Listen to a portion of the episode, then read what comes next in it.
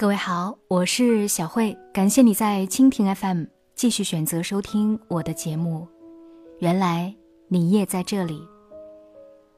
今天的节目中，我要和你分享小椰子的文字。这些话最伤人，永远不要说出口。蔡康永说过：“你说什么样的话，就是什么样的人。”前段时间。看了寇乃馨的演讲，别对你爱的人飙狠话，感慨万千。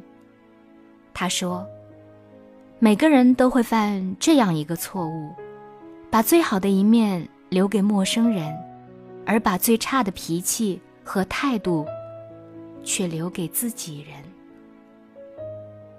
对着身边最亲近的人发泄，是人性与生俱来的懦弱。”小时候，每次家里来了客人，在客厅看电视的我，都会迅速的躲进自己的房间里，不出来。作为性格慢热又有点内向的孩子，让我对着不熟的大人谈笑风生，我真的做不到。因为这一点，父母总是把一句话挂在嘴边：“你看隔壁家李叔叔的女儿，比你开朗。”比你礼貌，样样都比你强。这句话在我的心里牢牢地刻下了一道伤痕，这种影响一直持续到现在。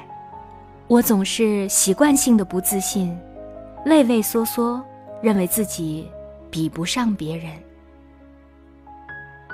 孩子有多想被父母认可，这句话就有多伤人。也许爸妈并不会知道，他们的一句话，会像魔咒一样，在孩子的生命里如影随形。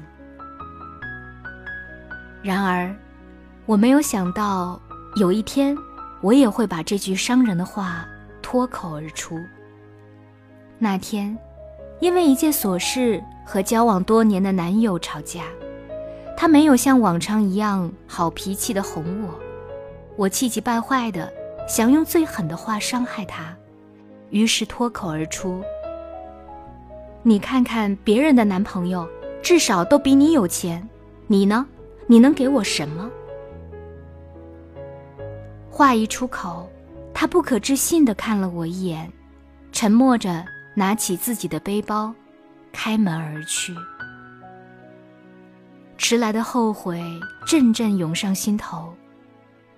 最亲近的人总是毫无保留地向你展示他的一切，他的情感，他的心思，以及他的弱点。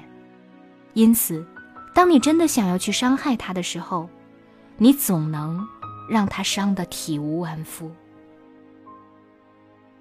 我们总是对陌生人谦卑，对亲近的人口不择言，认为无论如何都会被原谅，所以。放肆的一次次伤害，却忘记了对方的感受。然而，并不是每一次我们说出去的狠话，都还来得及道歉和补救。不要讲出这些会让你后悔的话，不要用言语伤害你最亲近的人。作家冯小峰分享过这样一个故事。他的朋友皮哥平时做的是一些花木生意，算不上太忙。他的母亲已经六十多岁，前段时间被诊断出糖尿病，需要每个月定期去医院复查。由于复查的时间正好是工作日，皮哥和他的两个哥哥就商量着轮流带母亲去医院，从大哥轮起。经过一个循环之后，又轮到他大哥了。可大哥第二天有事儿，于是大哥就跟他商量说，让他明天带着母亲去医院。皮哥正准备答应下来，没有想到大哥又补上一句：“反正你一天到晚也没什么事儿。”大嫂也在一旁附和：“就是，反正你时间多。”你就再送一次呗。皮哥当场就生气了：怎么自己在他们眼里就是闲人一个，无所事事呢？因此，不但拒绝了这件事，一家人也以吵架收尾。不知道从什么时候开始，有些人说话老是喜欢补一句：“反正你也没事儿，反正你闲着也是闲着。”这句话。像一根尖锐的刺，扎的人浑身不舒服。大四下学期的时候，我除了要准备毕业论文答辩，还要参加各种宣讲会、招聘会、找实习工作，每天都忙得热火朝天。周六好不容易闲下来，买来几包零食，坐在宿舍里看电影放松一下。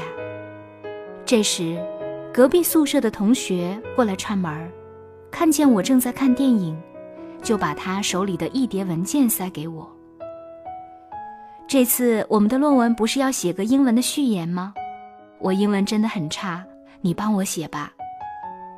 听到他撒娇的口气，我正笑着准备答应，就听到他补上一句：“反正你闲着也是闲着。”这句话一说出口，我就觉得仿佛拖了一只苍蝇一般，有一种难以言喻的心情。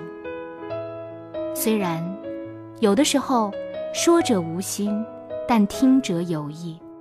你无意当中说出来的话，常常能够伤人于无形。人人都需要被尊重，别人帮你是情分，不帮你是本分。请人帮忙的时候，说话不要顺便贬低别人。很多人不会说话，其实是由于太过自我，只顾着做一个说话的人，忽略了听话人的感受。只说该说的话，那些带刺的语句，不如让它烂在肚子里。蔡康永说过。你说什么样的话，就是什么样的人。一个成熟的人，绝不会用这些话来伤人。这些话一说出口，有些事情就再也无法挽回了。说话可以暂停，甚至可以快进，但是永远不能倒带。伤人的话语，也许你说过就忘记了。但是被你伤害过的人，也许永远也无法痊愈。好好说话，需要充分考虑对方的感受，学会换位思考，这是一种修养，更是做人最基本的原则之一。感谢你收听今天的节目，节目以外想要和我互动交流，微信里搜索“小慧主播”的汉语全拼。我们就可以在微信里互动，也要感谢你在蜻蜓 FM 对我的打赏，感谢各位的支持，我们下期节目中再见。